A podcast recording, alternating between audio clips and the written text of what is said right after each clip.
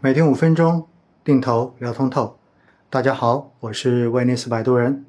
今天是二零二二年十月九号，星期天。国庆的长假呢，早就已经过去，大部分的朋友已经连续搬了两天砖了。而我们的大 A 明天也要重新开市了。节前的市场呢，是一如既往，全年交投最清淡的时段，成交额已经创了年内的新低。大家在长假节之前都担心，在长假的过程中间，外围会发生一些难以预料的事情，所以呢，绝大多数人都选择了谨慎。那不管是两融数据，还是整个市场的表现呢，在节前应该说都是比较低迷的。虽然节前人民币的汇率在央妈出手之后基本上已经稳住，北向资金也结束了连续净流出的这个势头，但是呢。港股受美联储加息的冲击就非常的直接，在香港跟随美联储加息之后呢，港股的市场可以说持续的维持着极其低迷的这样的走势，而南向资金呢倒是连续五周都录得净流入，全年到现在为止呢也仅仅只有五周时间是净流出，其他的时间全部都为净流入，可以说港股虽然现在一直都涨不起来。但是国内资金对港股的布局似乎一直都没有停下脚步。那么在长假期间呢，国际上确实发生了一系列对市场和经济产生深远影响的事件，也不断的在影响着市场的预期。当地时间十月五号，欧佩克加部长级会议决定呢，从十一月份开始，欧佩克加将原油产量削减到每天两百万桶，并将现场协议延长一年到二零二三年年底。这是欧佩克加自2020年以来最大规模的减产计划，减产量相当于全球石油需求总量的百分之二。美国呢对此是极为的不满，因为此举把之前已经下跌的油价又推到了接近每桶一百美元这样的一个水平。这个动作呢，一方面让美国认为是实质上帮了俄罗斯，而另外一方面呢，对于美国国内高企的通胀起到了推波助澜的作用。确实哈，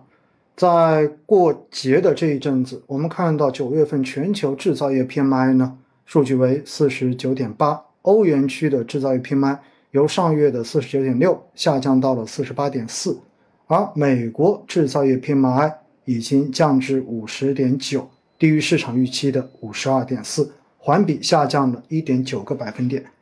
在这样子的背景之下。让市场对于未来全球经济的衰退有了更加一致的强预期，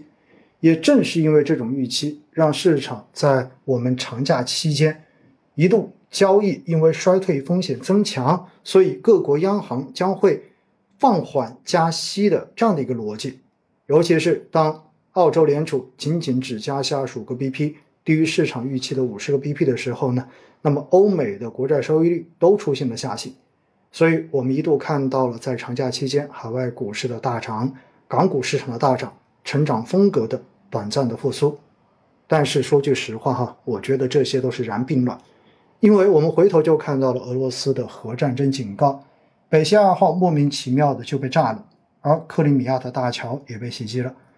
美国又新发布了多项对华出口的管制措施，打算彻底的把我国的半导体制造锁死在十四纳米。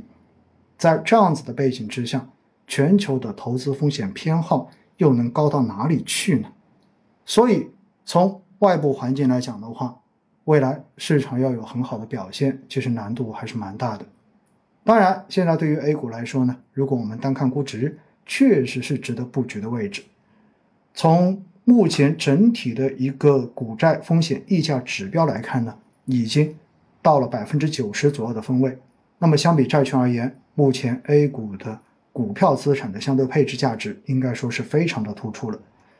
在节前呢，有关部门针对房地产连续出台了三项政策。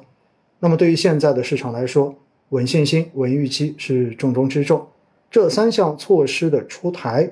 短期之内呢要看到明显的效果，我觉得还有难度。对于重点城市二手房市场，应该说还是能起到比较直接的刺激作用。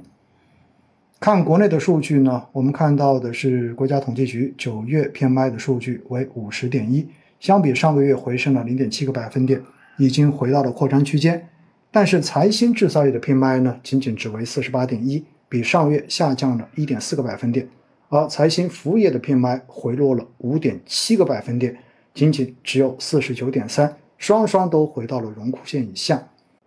如果单从 PMI 数据来讲呢，说实话，接下来经济的这一个企稳还是有一定难度的，还值得大家继续去关注。